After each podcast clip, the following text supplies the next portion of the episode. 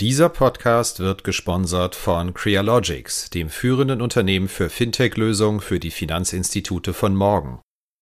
Und da ist es so, dass wir jetzt auch zum Beispiel dann für die Entwicklung der Produkte bei der Bank, mal konkret im Beispiel Ratenkredite, das Wissen nutzen können, dass wir sagen, okay, wir sehen hier Kundensegmente, die werden zum Beispiel nicht von bestehenden Banken sinnvoll ausreichend bedient.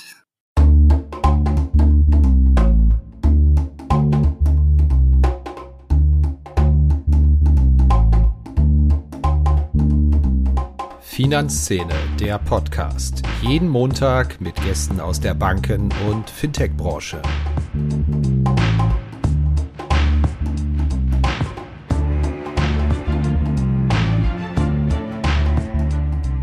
Herzlich willkommen zu einer neuen Episode bei Finanzszene, der Podcast. Ja, dass in Deutschland eine neue Bank an den Markt kommt, das hat kaum noch Neuigkeitswert. Wenn aber Check24 eine Bank gründet, dann lohnt es sich genau hinzuschauen. Das Portal bringt als Schwungmasse 15 Millionen Kunden und einen sehr starken Markennamen mit, tiefe Taschen im Marketing und auch intern wurde groß gedacht und Tempo gemacht. Das Kernbankensystem baute man lieber modular selbst, statt sich mit einer White-Label-Lösung abzugeben.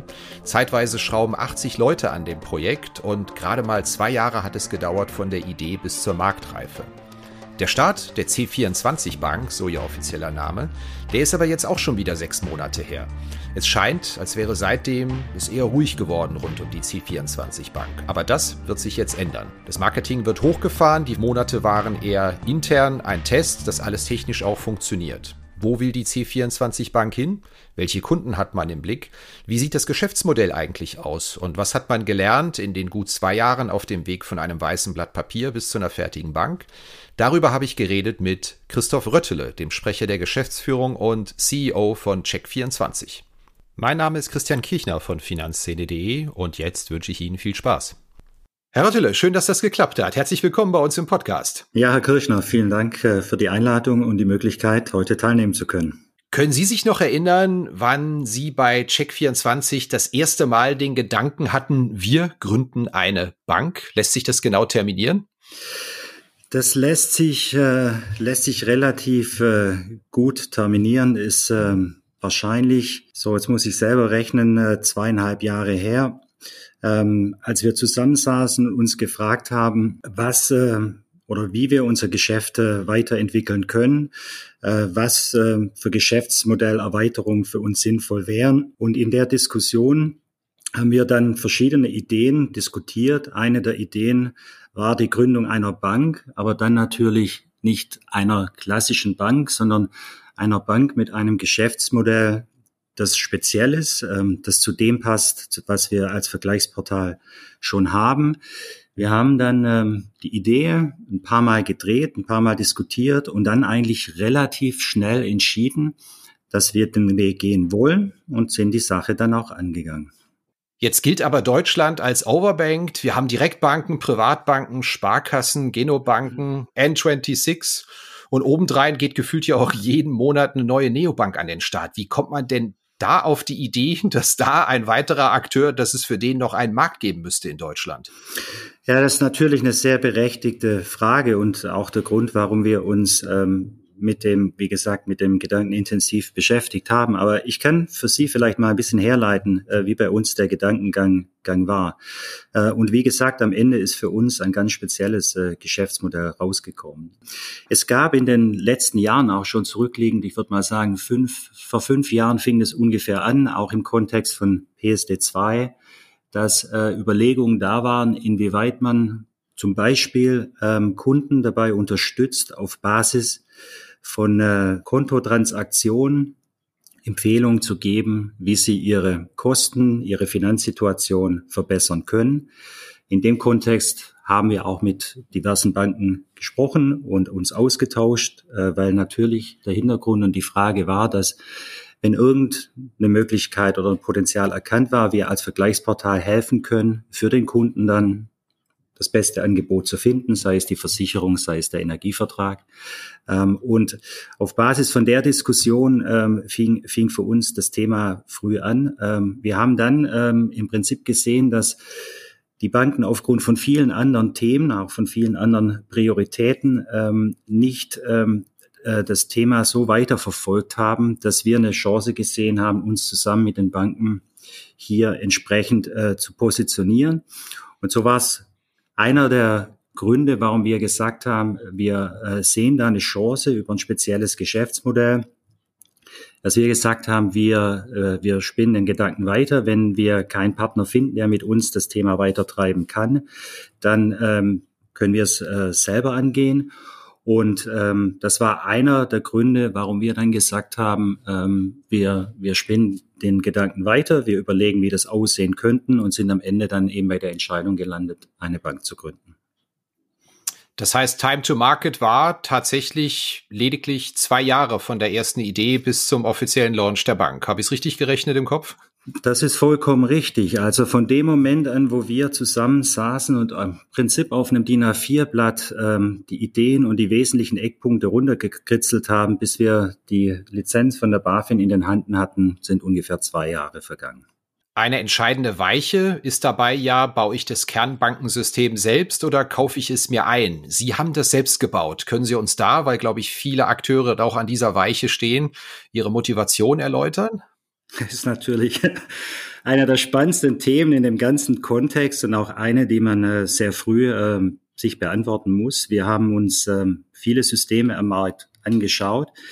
Ähm, Ihre Hypothese äh, ist auch nicht ganz korrekt. Also wir haben im Prinzip eine Kombination aus einem ähm, sehr schlanken, modernen, eingekauften Kernbankensystem, aber auch sehr viel Peripheriesystem, die wir drumherum entwickelt haben. Ähm, kann ich auch ein bisschen erläutern, woher, ähm, wo da der Unterschied genau liegt, ähm, weil, wie gesagt, wir uns ein sehr breites Spektrum an Kernbankensystemen äh, im Vorfeld angeschaut haben. Und es kann, ich sage mal sehr vereinfacht, würde ich jetzt die Landschaft der Anbieter in zwei Gruppen teilen. Da gibt es die etablierten Kernbankenanbieter, die sehr etablierte Systeme haben mit einem sehr großen Funktionsumfang. Da geht es nicht nur darum, dass die Transaktionen von den Kunden verbucht werden und die Kontostände angezeigt werden, sondern da sind teilweise auch Funktionen abgedeckt im Bereich Geldwäsche, AML, KYC, Ident, Reporting, Treasury, Controlling, Finanzen. Also ein sehr breites Spektrum, wo man im Prinzip eine komplette Bank damit auch äh, steuern kann. Ähm, die Systeme sind nur in der Regel ähm, relativ, relativ starr können auch nicht mit moderner Architektur, man spricht da oft von APIs, von speziellen Interfaces, wo man einzelne Funktionen ansteuern kann, äh, kann man bei den Systemen äh, nicht so einfach machen. Weiterentwicklungen äh, sind auch nicht so einfach, weil in so komplexen Systemen diese Entwicklungen immer sehr detailliert getestet werden müssen, um alle Auswirkungen zu erkennen. Auf der anderen Seite stehen dann natürlich eher die modernen, jüngeren Kernbankensystemanbieter, die sehr, sehr schlanke Systeme anbieten ähm, oft ähm, auch gar nicht so äh, schöne, ich sag mal, Oberflächen haben, was auch gar nicht notwendigerweise der Anspruch ist, weil die Partner wie wir, die das dann implementieren, die bauen dann im Prinzip die Sachen drumherum. Das haben wir auch gemacht. Die Systeme sind sehr flexibel, haben aber auch einen sehr beschränkten Funktionsumfang. Das heißt, wenn man den Weg mit einem modernen, schlanken Kernbankensystem geht, den wir gegangen sind, dann muss man sehr viel drumherum entwickeln um dann eben die ganzen anderen Systeme, die ich vorher schon genannt habe, wie KYC, Geldwäsche, Reporting, Treasury etc. anzubinden, sicherzustellen, dass das alles funktioniert. Dafür braucht man die entsprechenden Ressourcen und auch die entsprechende Erfahrung. Den Weg sind wir gegangen und auch im Rückblick ist es ein Weg, den wir sicher wieder so gehen würden. Sie haben da ja mit einem Unternehmen namens Mambu zusammengearbeitet, das von sich reden macht mit sehr hohen Bewertungen und ja einer echten deutschen Wachstumsstory. Äh, Ihre Erfahrung mit denen, die Bewertung ist berechtigt? An der Stelle muss ich leider sagen, dass ich das nicht bestätigen kann, weil die vertraglichen Vereinbarungen es mir nicht erlauben, über unseren Partner zu sprechen. Aber ähm, ähm, wie gesagt, wir haben, äh, wir haben ein sehr schlankes äh, Kernbankensystem äh, verwendet. Ich glaube auch, dass diese Anbieter im Markt aus guten Gründen eine Berechtigung haben, weil sie eben Firmen helfen, sehr schnell an den Start zu kommen und ein flexibles Umfeld bieten, sich weiterzuentwickeln. Ähm, wo die Reise dahin geht und ob die Bewertungen gerechtfertigt sind, das muss die Zeit zeigen. Ich denke mal, aktuell ist die Ausgangslage bei den Unternehmen ganz gut.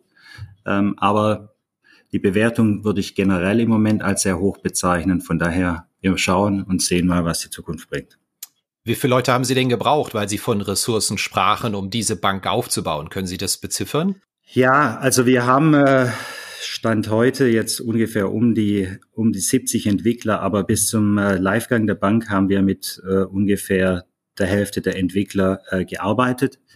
Dazu möchte ich aber sagen, dass die reine Kopfanzahl an Entwicklern nicht so entscheidend ist wie die Qualität der einzelnen Entwickler. Und wir haben natürlich den Vorteil gehabt, dass wir aus dem Check24-Universum eine ganze Reihe von sehr, sehr erfahrenen Entwicklern und äh, IT-Leitern äh, zusammenziehen konnten für die Bank. Das heißt, wir haben da mit sehr erfahrenen Leuten äh, gestartet, die auch alle ein gemeinsames Verständnis haben, wie wir äh, Software entwickeln. Und äh, das ist extrem hilfreich. Äh, das funktioniert in der Art und Weise nicht, wenn man ein Team komplett neu zusammenstellt mit Leuten, die sich alle nicht kennen.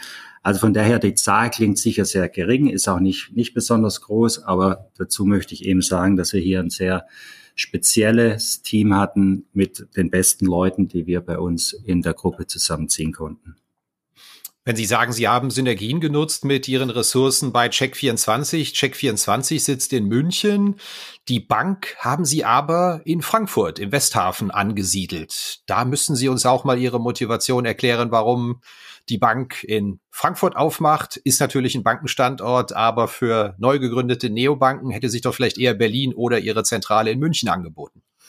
Ja, auch eine völlig berechtigte Frage natürlich und auch mit den Fragen ähm, haben wir uns natürlich auch beschäftigt. Äh, wir haben München relativ bald ausgeschlossen, weil wir in München schon sehr präsent sind mit einer ganzen Reihe an anderen Produkten. Und wenn wir jetzt für die Bank dann natürlich dort in München weitere Ressourcen suchen, würden wir ja in den Wettbewerb gehen mit bestehenden Produkten. Ähm, das ist gerade im Bereich von IT-Ressourcen, Entwicklern, ist das eine Herausforderung. Äh, und deshalb haben wir gesagt, wir entscheiden uns für einen Standort, äh, wo wir glauben, dass wir nicht in, dem, in den Wettbewerb gehen, wo wir genug äh, Ressourcen finden. Wir haben uns auch konkret für zwei Standorte entschieden. Das ist zum einen Frankfurt und zum anderen Mainz. Ähm, wir haben an beiden Standorten eben entsprechende Entwickler, arbeiten hier an zwei Standorten.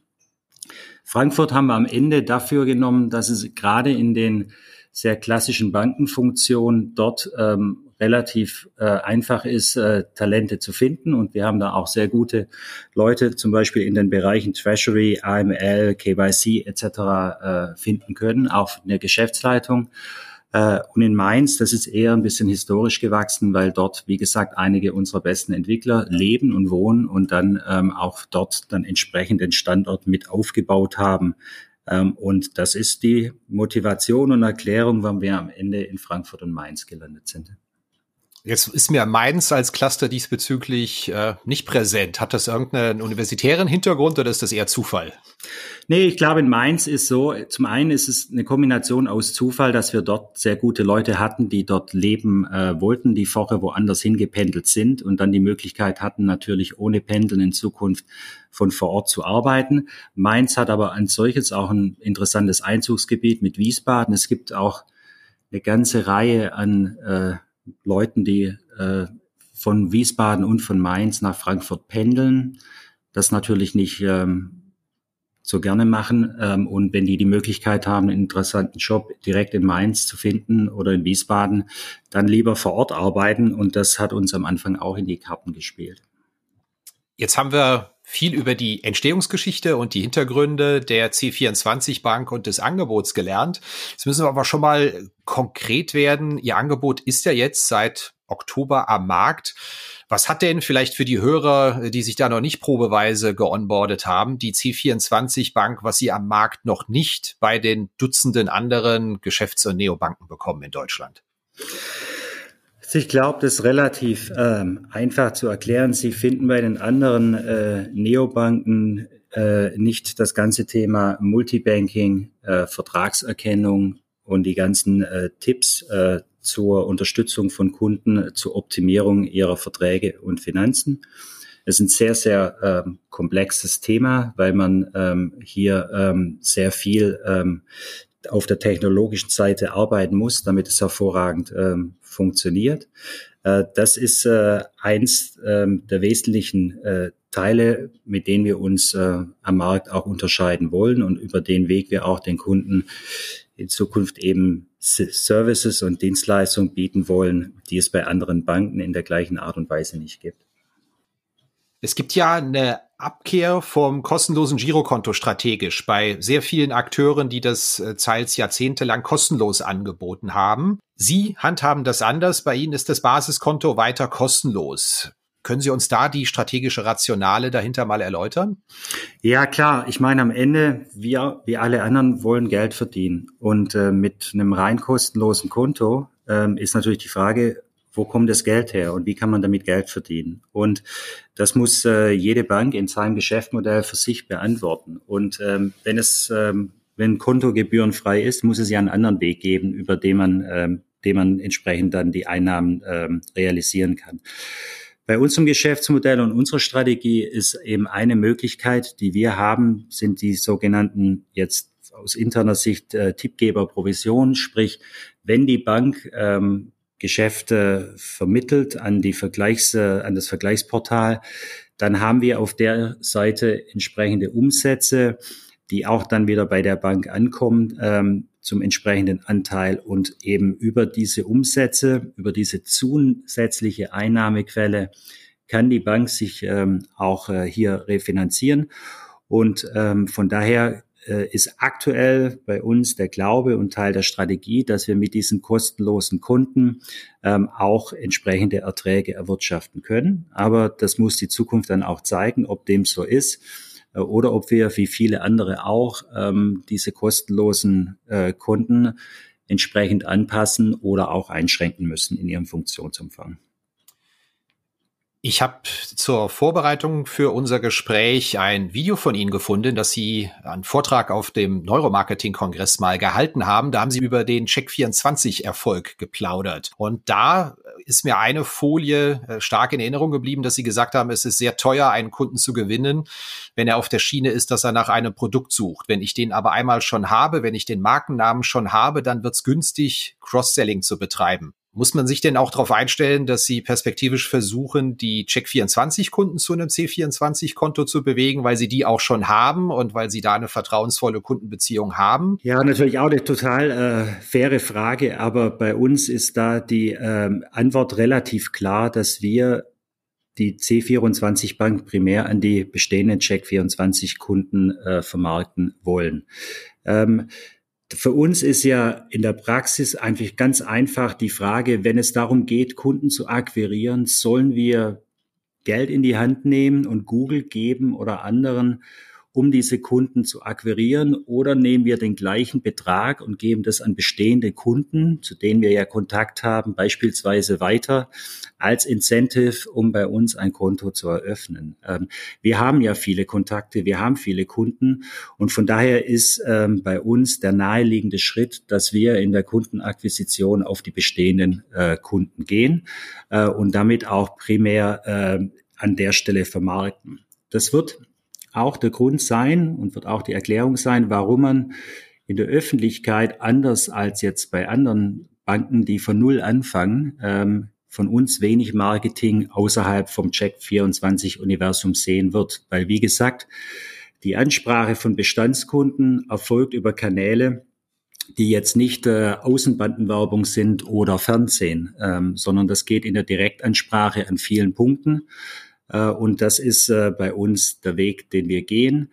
Ähm, bedeutet aber auch ähm, natürlich, dass wenn wir auf die Bestandskunden gehen, dass wir dann an der Stelle, und kommen wir vielleicht nachher auch nochmal dazu, für uns sehr wichtig ist, dass wenn wir Bestandskunden ansprechen, die Erwartungen haben, Erfahrungen aus anderen Produkten, dass wir die in der gleichen Art und Weise erfüllen bei der C24 Bank. Äh, und das ist für uns eben eine hohe, eine hohe Hürde und ein hoher Anspruch. Aber um Ihre Frage da nochmal konkret zu beantworten, wir gehen primär auf die Bestandskunden von Check24. Die Frage, die ich Ihnen da natürlich stellen muss, wie viele Kunden Sie haben bei Check24, kommunizieren Sie das? Bei Check24, die Zahl, die, äh, die kommunizieren wir. Da gibt's eine Zahl von rund 15 Millionen, die mit uns schon mal was gemacht haben. Und dann gibt's eine Zahl von rund 8 Millionen, die aktiv im letzten Jahr was gemacht haben. Das sind die letzten Zahlen, die wir kommuniziert haben. Die ähm, stimmen jetzt auch noch ungefähr. Da gibt es ein paar durch Corona natürlich ein paar ähm, paar Verschiebungen, was jetzt die, ähm, die Zeitpunkte angeht, weil bei uns unterschiedliche Produkte zu unterschiedlichen Zeiten nachgefragt werden. So zum Beispiel Thema Reise. Aber ähm, das sind so die Größenordnungen, die wir bei Check24 haben und die wir ansprechen werden. Normalerweise müssten Sie doch äh, von Corona bei Check24 profitiert haben, weil ich entdecke mich selbst, dass ich so in diesen Lockdown-Wochenenden immer auf die Idee komme, das eine oder andere mal zu optimieren. Da macht man mal die Steuererklärung, da vergleicht man auch wieder Tarife.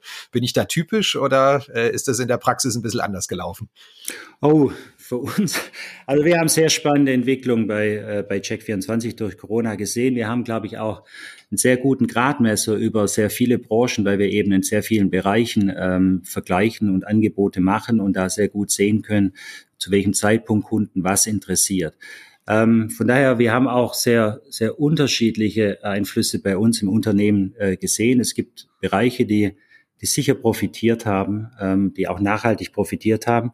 Wir haben aber natürlich auch einen sehr großen Reisebereich. Und ähm, wie Reise getroffen wurde, brauche ich glaube auch niemand erklären. Ähm, wenn man nicht reisen darf, gibt es auch keine Nachfragen. Zu Beginn der Corona-Krise, als es darum ging, dass äh, viele Kunden ihre Reisen einfach storniert haben, da sieht man auch mal etwas wie einen negativen Umsatz. Ähm, von daher ähm, wir haben alles gesehen, aber in Summe ähm, sind wir sehr gut äh, durch die Situation durchgekommen äh, und haben auch die Möglichkeit gehabt, nach vorne weiter zu investieren. Ja, hier geht's gleich weiter mit unserer Rubrik Blitzrunde. Zunächst aber herzlichen Dank an den Sponsor dieser Episode, das ist Crealogics. Crealogics entwickelt und implementiert innovative Fintech-Lösungen für die Finanzinstitute von morgen. Mit den Lösungen von Crealogics antworten Banken, Vermögensverwaltungsfirmen und andere Finanzinstitute besser auf die sich ändernden Kundenbedürfnisse im Bereich der digitalen Transformation. Crealogics kennt die wichtigsten Technologietrends im Digital Banking und was sie für ihr Unternehmen bedeuten, wie kommunikative Workflows den Komfort im digitalen Wealth Management erhöhen, warum Hyperpersonalisierung im Retail Banking ein strategisches Muss ist und wie sich etablierte Finanzmarken gegenüber den Big Techs wappnen können. Lesen Sie mehr dazu auch in der neuen Ausgabe von Crealogic Insights auf www.crealogics.com. Link auch in den Notes zu diesem Podcast. Vielen Dank. Wir sind schon etwas über der Halbzeit. Da machen wir üblicherweise mit unserem Gast eine Blitzrunde. Zehn spontane Fragen, zehn spontane Antworten. Sie haben Zeit, Sie haben Lust? Ich habe Zeit und ich habe Lust. Haben Sie auch ein Konto bei einer Filialbank? Ja oder nein? Ja. Verraten Sie uns auch bei welcher? Bei der Kreissparkasse in Lenkries. Und da sind Sie zufriedener Kunde? Da bin ich zufriedener Kunde. Geht es Ihnen privat auf den Keks, laufend auf die omnipräsente Check24-Familie mit dem Can't Touch This Ohrwurm angesprochen zu werden? Im Gegenteil. Das müssen Sie erläutern. Ich äh, bin immer froh, wenn ich von außen Feedback bekomme, sei es jetzt Hinweise, wie wir unsere Werbung besser oder anders gestalten können, sei es, äh, dass irgendetwas bei einer Buchung gut oder weniger gut geklappt hat. Für uns ist Kundenfeedback ähm, die Essenz für alles, was wir tun. Und wenn ich das direkt kriege, ist es mir am liebsten. Was haben denn die amerikanischen Schauspieler, was die Deutschen nicht haben, dass sie für diese Werbung eigens amerikanische Schauspieler casten mussten? Oh, die, ich glaube, die Leichtigkeit in diesem klassischen Sitcom-Format äh, entsprechend ähm, sich wohlzufühlen und äh, die entsprechenden äh, Clips, die man dreht, auch sehr ähm, auf den Punkt, äh, auf den Punkt zu spielen. Sind Sie selbst ein treuer Stromkunde oder ein Powerwechsler? Äh, ich bin äh, beides. Es liegt daran, dass ich zum einen äh, zu Hause eine Wärmepumpe habe, wo das Wechseln nicht ganz so einfach ist, aber beim klassischen Strom wechsle ich auch regelmäßig. Womit zahlen Sie privat an der Supermarktkasse? Mit der Apple Watch. Wo kommt denn Ihr Fäbel für den bayerischen Gebirgsschweißhund her? Ich bin äh, passionierter Jäger und äh, das ist ein ausgesprochener Jagdhund, äh, eine spezielle Jagdhunderasse und daher kommt mein Faible für den bayerischen Gebirgsschweißhund. Welche Führungskraft hat Sie denn bis jetzt am meisten geprägt, die Sie jetzt gerne mal loben möchten? Oh, das ist eine gute Frage. Ähm, ich würde mal sagen, dass mich am meisten geprägt hat ähm, der ähm, leider mittlerweile schon verstorbene Herr Hülse, der ehemalige CEO von Haniel, äh, den ich persönlich kennenlernen konnte und der mich äh, vor vielen Jahren äh, mal überzeugt hat, für eine gewisse Zeit bei Haniel zu arbeiten. Äh, den habe ich sehr bewundert und äh, der hat mich sehr beeindruckt. Ist die Girocard heutzutage in einem Bankenangebot verzichtbar? Ja oder nein? Oh, spannende Frage. Das ist die Frage, die ich Ihnen nicht beantworten kann. Würde ich gerne selber wissen, werden wir vielleicht noch versuchen rauszufinden. Das heißt, Sie hatten ja angekündigt, das mal in der Praxis zu prüfen, aber Sie sind nach einem halben Jahr noch nicht schlauer. Äh, wir sind noch nicht schlauer. Äh, wir werden weiter prüfen, aber wir werden uns die Frage beantworten. Jetzt müssen Sie uns natürlich, Blitzrunde ist damit beendet, mal ein kleines Update geben, ähm, wo Sie stehen mit der C24 Bank. Ich glaube, das, was man bis jetzt gesehen hat, kann man ja so als eine Art Soft Launch bezeichnen. Sie haben das Produkt mal gestartet. Es gibt nicht, gibt es überhaupt irgendein Marketing dafür? Helfen Sie mir drauf oder äh, läuft das im Moment marketingfrei? Also das läuft im Moment äh, bis vor wenigen Tagen läuft es komplett äh, marketingfrei. Ähm, wir sind gestartet am Markt im Prinzip mit einem Konto, das die wesentlichen Funktionen anbieten kann, sei es Überweisung, Karte für Zahlungsverkehr, die wesentlichen Dinge, ähm, damit sind wir gestartet. Ähm, ich habe vorher schon gesagt, für uns ist die Strategie, dass wir ähm, auf Bestandskunden bei Check24 gehen. Von daher haben wir einen hohen Anspruch, was das Produkt alles tun können soll, bevor wir das dann an unsere Bestandskunden in der Masse vermarkten. Und da haben wir äh, ein paar Themen die letzten fünf Monate gehabt, an denen wir arbeiten wollten. Das äh, sind vor allem Funktionen, ähm, die wir als essentiell sehen, bevor man so ein Produkt, ähm, bevor man so ein Produkt an die Breite äh, vermarktet. Konkret für Sie ist es ein, ein Ausbau von Legi-Verfahren, weil damit die Kunden, die man anspricht, auch einfach und mehrere Wege haben, äh, sich zu legitimieren. Dann äh, so Themen wie, dass man verschiedene Nationalitäten legitimieren kann, ähm, wenn man in die Breite gehen will. Wichtig für uns war auch, dass wir sehen, inwieweit ähm, wir hier Themen äh, wie zur, zur Missbrauchsvorbeugung äh, im Bereich Geldwäsche oder auch äh, KYC, dass wir hier versuchen, äh, früh erkennen, wie man Betrugsversuche ähm, vermeiden kann äh, oder abwehren kann. Das Ganze automatisiert, dass wenn nachher viel kommt, dass man dann nicht den Fehler unterläuft, hier sich Kunden aufzuholen, die nachher sehr viel Arbeit und Kopfschmerzen bereiten. Da wollten wir auch uns sehr robust äh, aufstellen und dann auf Produktseite noch so Themen wie Unterkonten aufzubauen oder auch, ähm, dass die Karte sofort digital einsetzbar ist und nicht erst, wenn sie als Plastik bei einem im Briefkasten angekommen sind. Das sind so Produktthemen, die haben wir jetzt durch, äh, die stehen alle. Das ist auch der Grund, warum wir jetzt mit der Vermarktung angefangen haben. Ähm, und ähm, das, ähm, das ist äh, für uns bisher der Weg gewesen. Vielleicht für uns so eine kleine Überraschung, die wir so nicht erwartet hätten, was auch nebendran noch ein Grund war, warum es ein bisschen länger gedauert hat mit der Vermarktung. Und das ist, dass wir doch überrascht waren, wie lange es bei vielen Unternehmen in unserem Umfeld gedauert hat, bis die C24 Bank beziehungsweise IBANs von der C24 Bank erkannt wurden. Also konkret wenn Sie bei einem Energieversorger eine Bank hinterlegen wollen für die Lastschrift und Sie werden nicht erkannt, ist es nicht gut. Das Gleiche gilt bei anderen Banken, wenn nicht zu Ihnen überwiesen werden kann äh, oder auch bei Versicherungen. Und das sind natürlich Themen, die wollen Sie äh, so, so oder können Sie nicht haben, wenn Sie in die breite Vermarktung gehen wollen, weil das zu einer hohen Unzufriedenheit bei Kunden führt. Da sind wir aber mittlerweile auch an einem guten Stand. Hat aber definitiv länger gedauert, als wir je erwartet hätten. Ähm, waren da auch überrascht, wie schwer sich da manche Firmen tun, so Bankverzeichnisse zu aktualisieren. Ähm, das ist aber jetzt auch das Thema weitestgehend äh, durch und von daher sind wir jetzt aufgestellt, in die Vermarktung zu gehen. Das heißt konkret, man hat beispielsweise Lastschrifteinzug, Lastschrifteinzugsermächtigung erteilt für einen Stromtarif und der Stromanbieter konnte es nicht vom C24-Konto einziehen. Richtig technisch verstanden? Das ist richtig verstanden, aber meistens fing das Problem schon weiter vorne an, dass wenn man die Bankverbindung eingegeben hat, äh, der, äh, der Dialog, die Webseite gesagt hat, Bankkonto nicht erkannt. Das heißt, man konnte sein Bankkonto von bei C24 Bank gar nicht erst eingeben. Äh, ist natürlich ein Riesenproblem.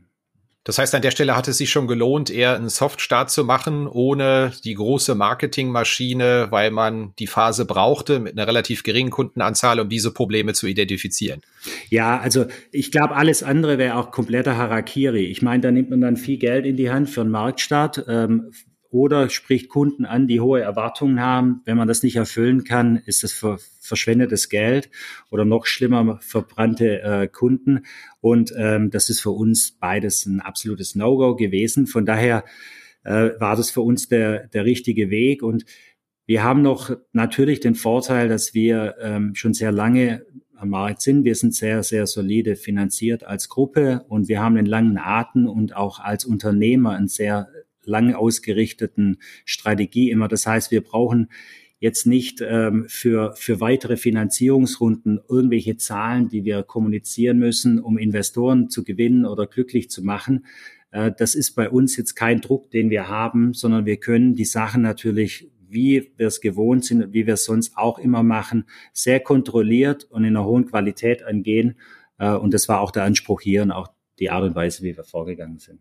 Aber ich habe Sie schon richtig verstanden. Jetzt werden die Regler mal langsam nach oben gefahren, weil Sie gesagt haben, in den vergangenen Tagen haben wir mal angefangen ein bisschen. Ja, ja, jetzt geht's langsam los. Das ist richtig. Aber wie gesagt, äh, das Losgehen bedeutet jetzt, dass man trotzdem weiterhin außen nicht so viel sehen wird, weil äh, das eben an vielen, vielen Punkten an die Bestandskunden geht. Aber wenn Sie Bestandskunde bei uns sind, dann werden Sie das auch die kommenden Tage und Wochen sehen.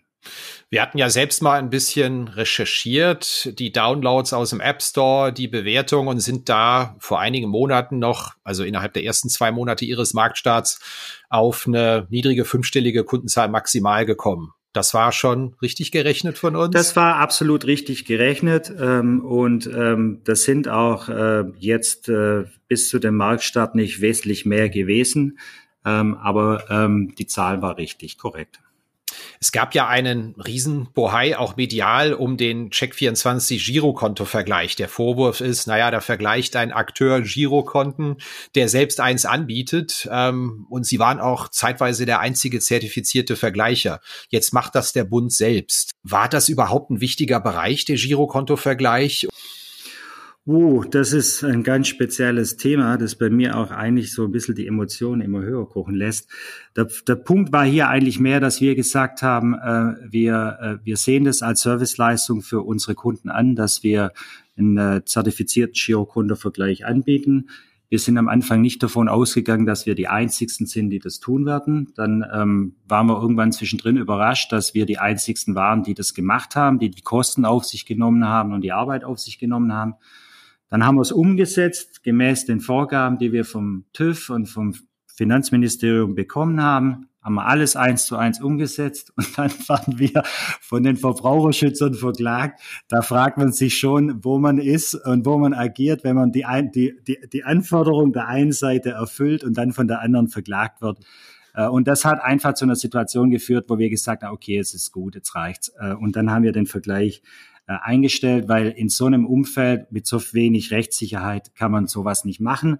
Und äh, jetzt sehen wir mal, in welche Richtung das läuft. Ich glaube, da gibt es auch sehr viele und unterschiedliche politische Interessen. Aber belasse es mal dabei. Sie merken schon, das ist ein emotionales Thema, über das ich mich sonst noch länger auslassen könnte. Ja, dürfen Sie ruhig. Äh, machen Sie ruhig, wie Sie möchten. nee, nee, also wie gesagt, äh, ich glaube, äh, es ist halt für die Akteure, die jetzt auch entschieden haben, dass es von der BaFin umgesetzt werden soll, ähm, noch ein ganz spannender Weg, den die Personen gehen müssen, weil die, die Arbeit, die da drin steckt im Einzelnen, ist, ist wahnsinnig hoch. Und ich glaube, die einzige Art und Weise, wie das für die, für die BaFin ähm, vernünftig und einfach zu lösen ist, wäre dahingehend eine Gesetzesänderung, dass die Banken nicht die Information über ihre Konten auf sogenannten Produktinformationsblättern auf ihren Seiten bereitstellen müssen. Das ist der aktuelle Stand.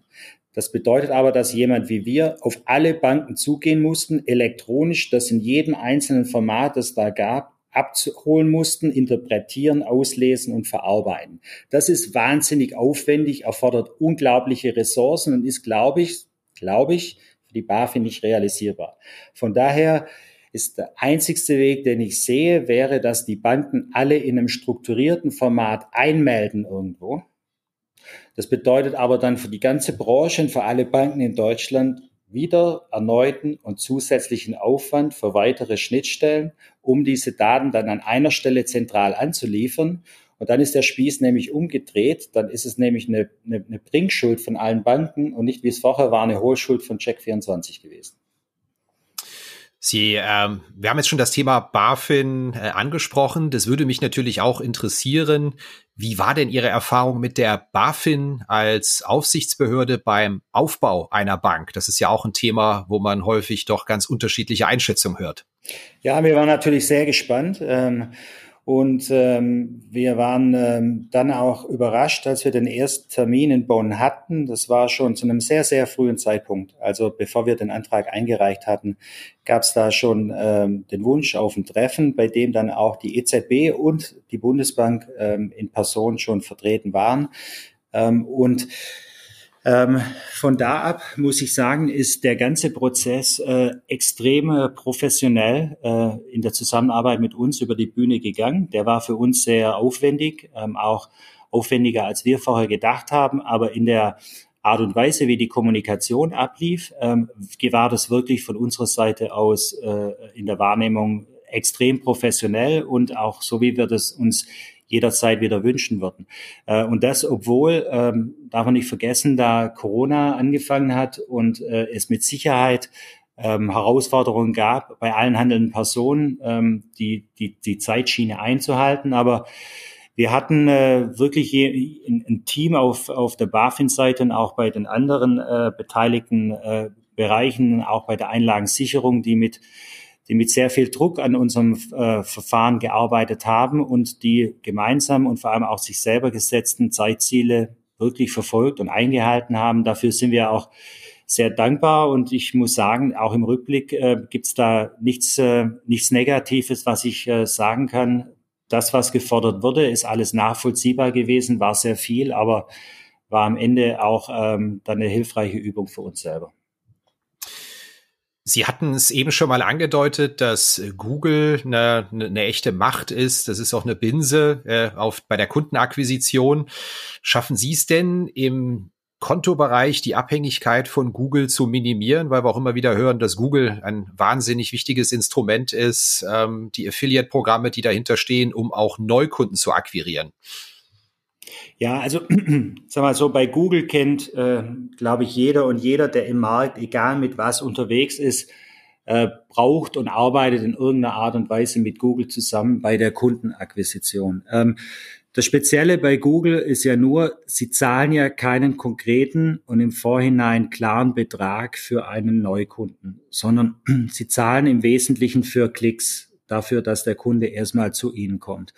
Und dann entscheidet sich darüber, wie viel von den Kunden, die zu Ihnen kommen, am Ende auch abschließen und wie lange die bleiben, was sich so ein Kunde kostet.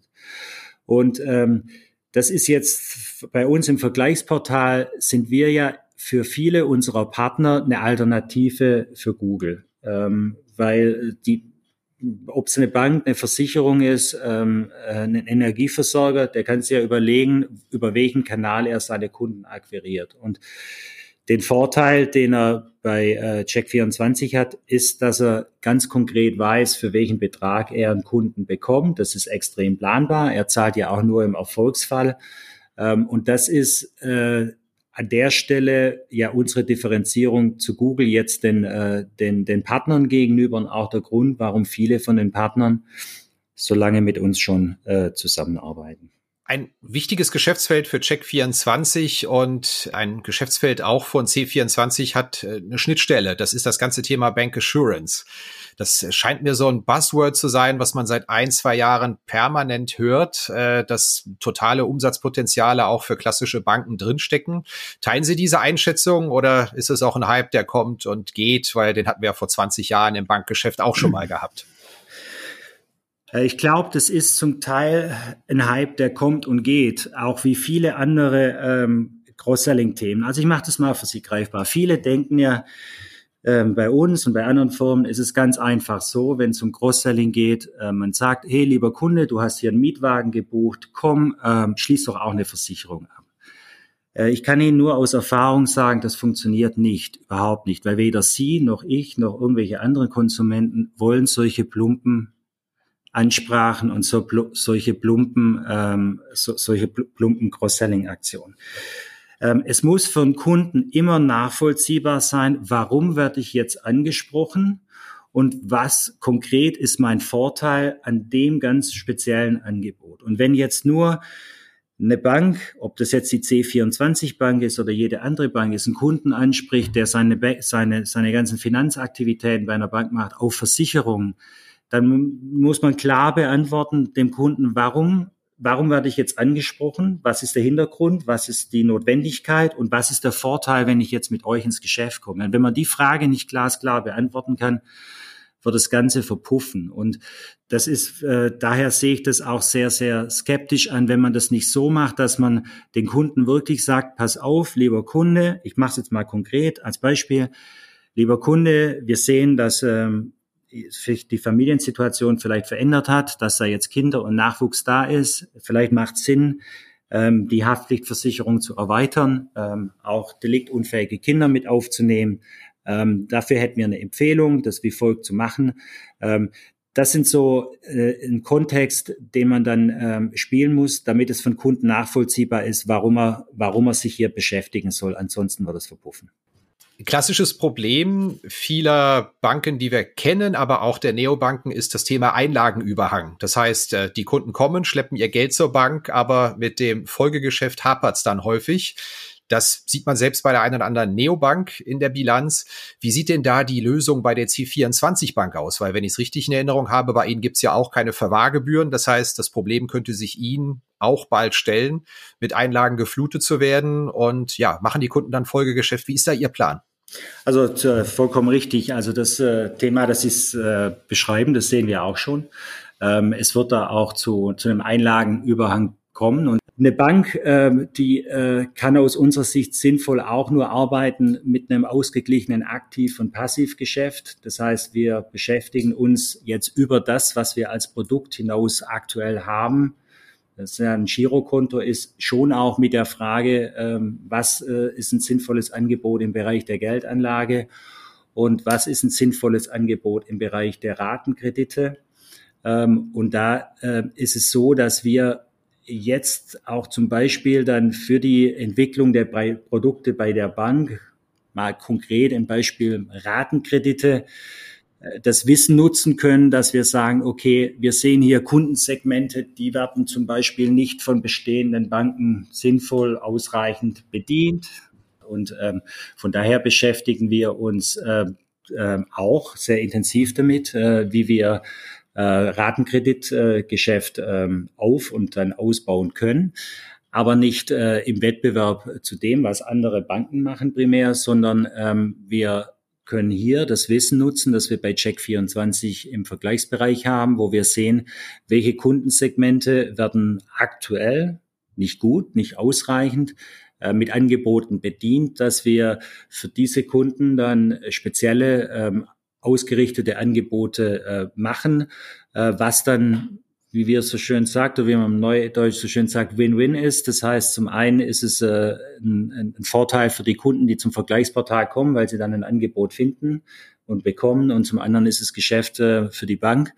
Äh, und das ist ein Bereich, den wir uns jetzt aktuell anschauen und wo wir dann auch ähm, sicher in absehbarer Zeit dann äh, mit den ersten Angeboten einsteigen werden. Schlussfrage, die ich Ihnen stellen muss. Macht denn die Check24-Familie demnächst auch Werbung für die C24-Bank?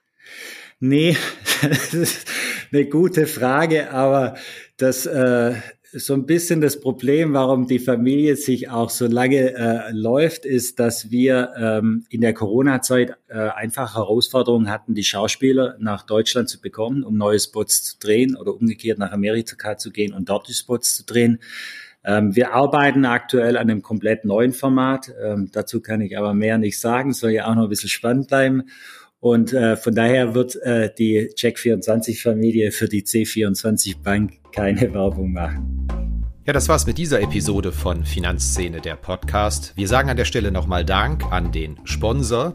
Das ist Crealogics, dem führenden Unternehmen für Fintech-Lösungen für die Finanzinstitute von morgen. Wenn Ihnen das Ganze gefallen hat oder auch wenn Ihnen das nicht gefallen hat, freuen wir uns über Feedback unter redaktion.finanz-szene.de. E-Mail auch in den Notes oder schicken Sie uns eine Nachricht über Threema. Kontakt auch in den Notes zu diesem Podcast. Vielen Dank. Redaktion und Host Christian Kirchner. Musik Liturgy of the Street von Shane Ivers, www.silvermansounds.com. Coverdesign Elida Atelier Hamburg.